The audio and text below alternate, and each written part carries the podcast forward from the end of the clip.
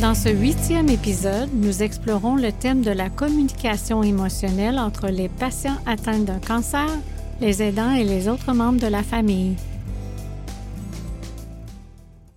La tension constante et l'avalanche d'émotions qui émergent chez tous les membres de la famille lorsqu'un être cher fait l'objet d'un diagnostic de cancer peut créer des frictions ou ranimer de vieux conflits qui risquent d'envenimer les relations. La communication peut aussi être affectée lorsque certains membres de la famille essaient d'en protéger d'autres contre la souffrance que la présence du cancer dans la famille est susceptible de causer. Cette dynamique de communication appelée conspiration du silence repose sur l'idée que le fait de ne pas parler de la maladie ou de nos sentiments à ce sujet nous protège contre la douleur qui va de pair avec l'expérience du cancer en particulier chez le patient, les enfants de la famille et les personnes âgées. Il y a peu de temps encore, il était d'usage de cacher le diagnostic et ou le prognostic aux patients, car on croyait, et on le croit toujours dans certains cas, qu'il risquait de déprimer le patient et de précipiter sa mort. Aujourd'hui, avec les lois sur les droits et les obligations des patients, le droit du patient d'être informé de son état de santé est reconnu. Toutefois, en particulier dans le contexte d'un cancer avancé, il arrive encore que des informations soient dissimulées aux patients pour le protéger contre la souffrance qu'elles sont susceptibles de causer. Cela se traduit par des résultats d'examens cachés, des conversations à mots couverts, des réunions de famille où le patient n'est pas présent des émotions refoulées pour éviter de faire naître des soupçons, et bien d'autres choses qui créent des tensions que le patient peut facilement déceler.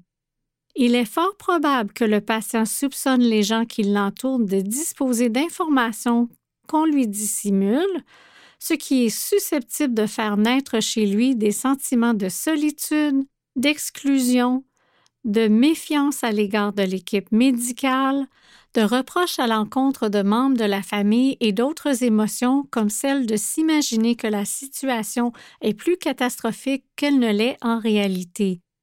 S'ajoutant au sentiment qu'il est mis à l'écart par la famille, l'incertitude dans laquelle se trouve le patient peut engendrer chez lui un plus grand stress et renforcer son anxiété, ce qui risque de miner considérablement sa qualité de vie. Cependant, il existe un certain nombre de pressions sociales portant sur la manière dont les gens atteints d'un cancer devraient composer avec la maladie et soutenir ceux qui les entourent. Ces recommandations consistent généralement à répéter aux patients qu'ils doivent se battre, faire preuve de courage et se montrer forts, qu'ils ne doivent pas abandonner, ni pleurer, ni avoir peur, et qu'ils ne doivent entretenir que des pensées positives. L'objectif, qui est d'encourager les patients, peut aussi causer un conflit en les incitant à refouler les émotions caractéristiques du processus, de même que les besoins associés au repos, à la douleur et aux autres types de soulagement. Cela contribue à isoler les patients sur le plan émotionnel pour leur éviter d'inquiéter ceux qui les entourent, et pourtant, la tristesse et la peur sont des émotions normales qui accompagnent le processus et qui sont très probablement présentes dans une certaine mesure, même si le patient ne les affiche pas. En outre, on demande généralement aux amis proches et aux membres de la famille de ne pas aborder le sujet et de ne pas exprimer leurs propres émotions autour de leur être cher atteint d'une maladie, sous peine d'affecter le patient sur le plan émotionnel. Ainsi, beaucoup de gens se comportent comme si de rien n'était et évitent d'exprimer leur propre douleur par rapport à la situation, ce qui est perçu par de nombreux patients comme de l'indifférence et comme une méprise quant à leur état de santé réel.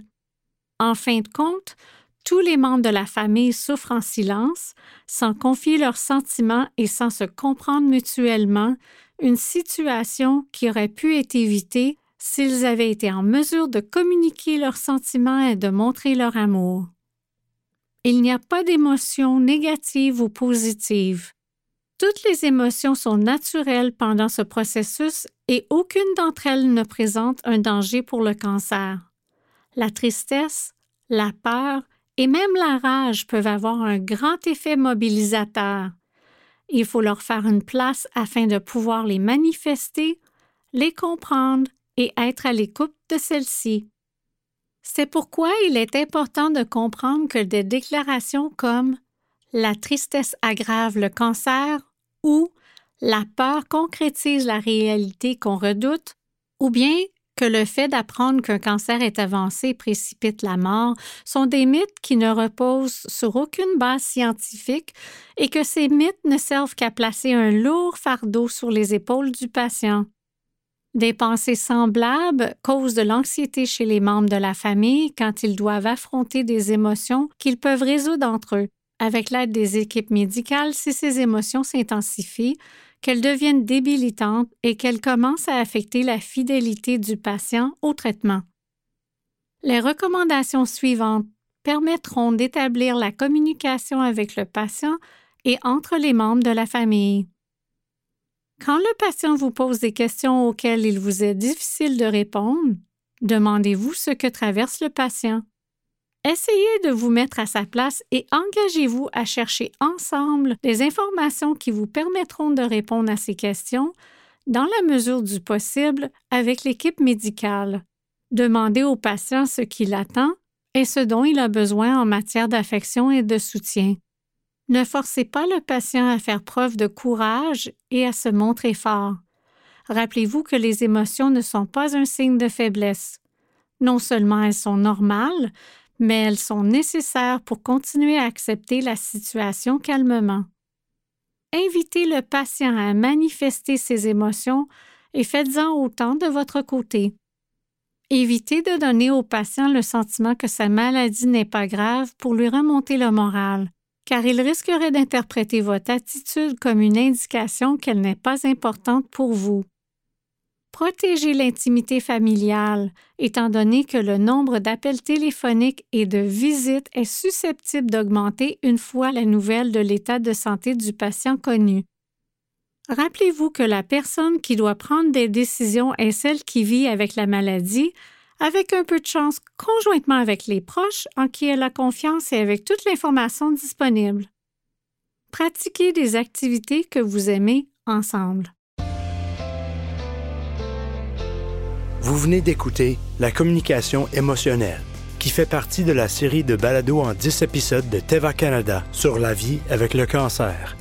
Dans cette série, nous partageons quelques idées qui aideront les aidants et les patients ainsi que leurs familles et leurs amis en facilitant leur cheminement avec le cancer et en les gardant mieux informés.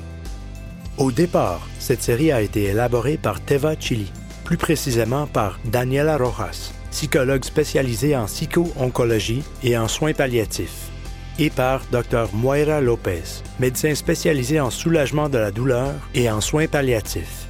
Elle a ensuite été adaptée pour les auditoires canadiens par Teva Canada. Pour de plus amples renseignements sur les ressources mises à la disposition des patients et des aidants par Teva Canada, visitez le site tevacanada.com aidant. Merci de votre attention.